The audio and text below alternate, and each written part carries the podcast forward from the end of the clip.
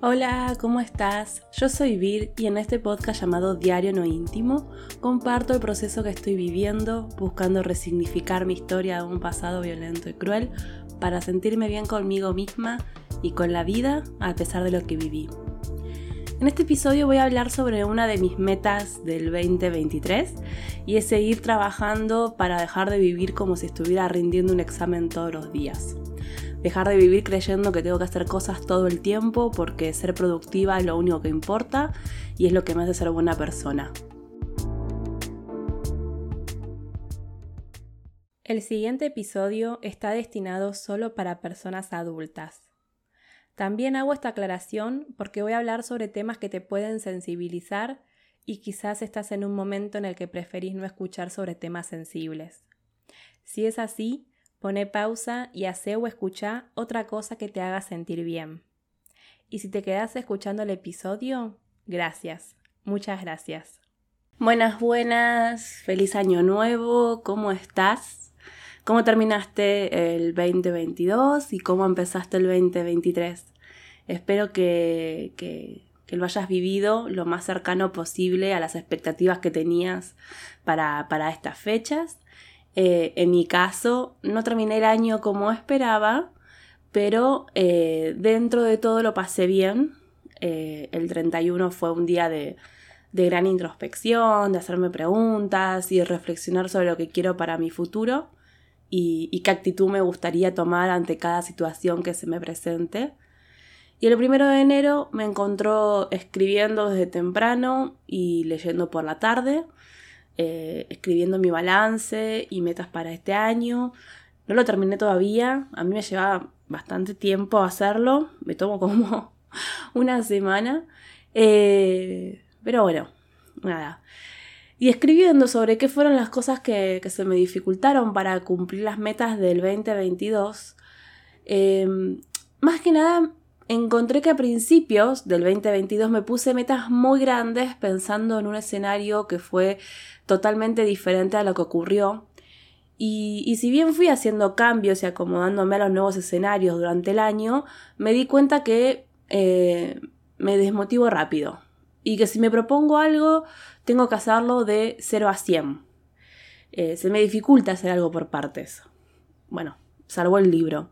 Pero igualmente con el libro también me pasa, ¿eh? Porque el otro día estuve 5 o 6 horas escribiendo y, cuando dejé de escribir me fijé y había escrito, no sé, 30 páginas. Y lo primero que pensé fue, nada más. Eh, no sé, en mi mente a medida que pasaba el tiempo sentía que estaba escribiendo, no sé, 300 páginas. Y, le decía a Lau, mi editora, que teníamos que hablar del prólogo y el epílogo, por más que no haya terminado los capítulos, pero porque no aguantaba más de la ansiedad de pensar sobre qué escribir. Y es como, para un poco, Igual ella me entendió, hablamos 15 minutos y después volvimos a los capítulos y ya está, con eso mi mente se calmó. No voy a decir, ah, ¿por qué siempre queriendo ser una alumna 10? Porque ya sé el por qué. Ya lo expliqué en varios episodios. Eh, si no me sacaba 10 en la escuela, tanto primaria como secundaria, mi, mi padre me castigaba, me pegaba, me insultaba. Y además, estaban las situaciones en las que se hacía algo malo, como por ejemplo volcar el vaso de agua sobre la mesa mientras almorzábamos, también había una paliza que, que me dejaba de cama toda la tarde después. O se hacía algo que a él no le gustaba. El problema es que tampoco nunca supe cómo ser o qué hacer para agradar a mi padre y, y, para, que no, para que no me pegue o me insulte o amenace. Así que parece que eso lo tengo hasta el día de hoy. Y como son una especie de microtraumas vividos desde que tengo memoria, está enquistado en mi personalidad. Por eso durante años me la pasé queriendo satisfacer a todas las personas que tenía a mi alrededor sin tener en cuenta mis deseos o incluso en contra de mis deseos para evitar que se enojen conmigo y haya algún castigo. Lo mismo con, lo de equivocarme. Y es algo en lo que vengo trabajando hace tiempo también. Hay un tema de voz, amo a vos, que se llama Lleno de Zafiros, y en una parte dice, em, como un animal que busca paz, pero cae siempre en sus redes. No te enredes entre credos y dictámenes, no se puede vivir como rindiendo examen. Es hermosa la letra. Va, la mayoría de las letras de sus temas. ya dije, amo a vos. Si no lo conoces, te recomiendo que lo escuches. Eh, quizás el estilo de música no te guste, pero al menos las letras, eh, léelas, porque las letras son hermosas. Y una de las metas del 2023 es justamente seguir trabajando en esos patrones de pensamientos y conductas que me hacen vivir como rindiendo examen todos los días. ¿Y sabes qué? Ya estoy cansada de rendir examen. Como también estoy cansada de fijarme más en la mirada ajena que, que en la mía misma. Pero no cansada solo de que quiero dejar de hacerlo. Cansada física y mentalmente. Porque es estresante vivir todo el tiempo así. Y obvio, el estrés te agota físicamente, te quita eh, la energía para hacer incluso aquellas cosas que te hacen bien. Y hay algo que me cuesta mucho y es el no hacer nada. No me gusta no hacer nada. Me pone incómoda, me altera. Eh, lo mismo con tener que hacer reposo. O sea, cuando tenés alguna, alguna enfermedad física o algo y te dicen, no, tenés que hacer 72 horas de reposo. No, yo no puedo estar en la cama sin hacer nada. Y, eso también está relacionado a mi niñez y adolescencia. A mi padre no le gustaba verme haciendo nada. Algo tenía que estar haciendo. Y si decía que no tenía nada para hacer, que ya había hecho la tarea, ordenado mi, mi habitación, me decía que me ponga, no sé, a barrer la casa. Bueno, sin ir más lejos, bueno, sí, me verdad muy lejos porque eh, esto que voy a contar tenía, no me acuerdo si yo tenía 10 o todavía tenía 9, eh, pero hubo un día, creo que domingo, que le dije a mi madre que estaba aburrida y me puso a planchar la ropa. Empecé, me acuerdo que era un, creo que era un domingo, que todos los fines de semana había llovido, entonces no tenía nada para hacer y ya les digo, me acuerdo de que fui para el garage donde estaba la computadora y ya estaba jugando a, al solitario. Y, bueno, como le dije, mamá, estoy aburrida. Bueno, mira todo lo que hay para planchar. eh, y esa tarea de planchar la ropa, eh, empecé por las sábanas y, bueno, terminé planchando los guardapolvos, el, el, mío y el de mis hermanos. Eh, antes de que se divorcien mis padres, también las camisas de trabajo de mi padre aprendí a planchar. Eh, y esa tarea de planchar la ropa de, toda la familia, que por lo general se hacía los domingos a la tarde, eh, es algo que, que, hice casi todos los domingos hasta que me fui a vivir sola con, con 21 años. Y nunca más planché. Ni siquiera me compré una plancha y ni siquiera dejé que me regalen una plancha cuando fui a vivir sola. Eh, es más, cuando lo conocí a mi pareja y empezamos a convivir, creo que una de las primeras cosas que le dije es, yo no plancho ropa, yo no voy a planchar nunca más la ropa. Eh, que si él quería su ropa planchada, que se la planche él o, la lleve a la tintorería. Y, bueno, vos capaz pensás, bueno, ahí aprendiste y lograste de encima eh, sacar, o sea, lograste sacarte de encima esa tarea a pesar de estar aburrida. Y no, porque todavía me cuesta estar aburrida y no hacer nada. Me genera ansiedad y busco qué hacer para calmarme. Y a veces identifico que me juzgo como me juzgaban cuando era niña. Y eso me genera angustia y frustración. Me genera angustia y frustración el estar cansada y con ganas de descansar, porque eso implica, no sé, no hacer nada productivo y eso a su vez me genera ansiedad de solo pensarlo. Eh, al final vivo con una mezcla de emociones eh, y, estoy entre querer liberarme de esos traumas y patrones que le dé de mis padres y, y bueno, elegir y vivir como quiero. Porque por eso también siento que es la zanahoria inalcanzable lo de vivir tranquila. Pues yo misma me doy cuenta que es difícil, pero porque tengo un montón de obstáculos en el medio. Y que por más que trabaje sobre este tema, que, que lo haga consciente, que me hable a mí misma, igualmente puedo y me pasa que vuelvo a caer en esos patrones de conductas tóxicos. Lo que sucede también, y que no hay que perder de vista porque si no parece que hacemos las cosas mal o que es imposible hacer este tipo de cambios, es que el sistema te baja línea de que tenés que rendir siempre al máximo y ser productivo. Ser productivo y rendir examen incluso con el ocio, con el tiempo libre. Porque fíjate que hasta se mide el ocio en cuántos episodios de una serie viste. Y que rendir a full un sábado es verte una maratón de una serie o cocinar todo el domingo para tener más tiempo para trabajar y producir durante la semana. Que te lo entiendo si lo haces por un tema de organización. ¿Sí? Pero no porque te lo imponen, porque hay, eh, no sé, ser una buena ama de casa eh, implica hacer eso.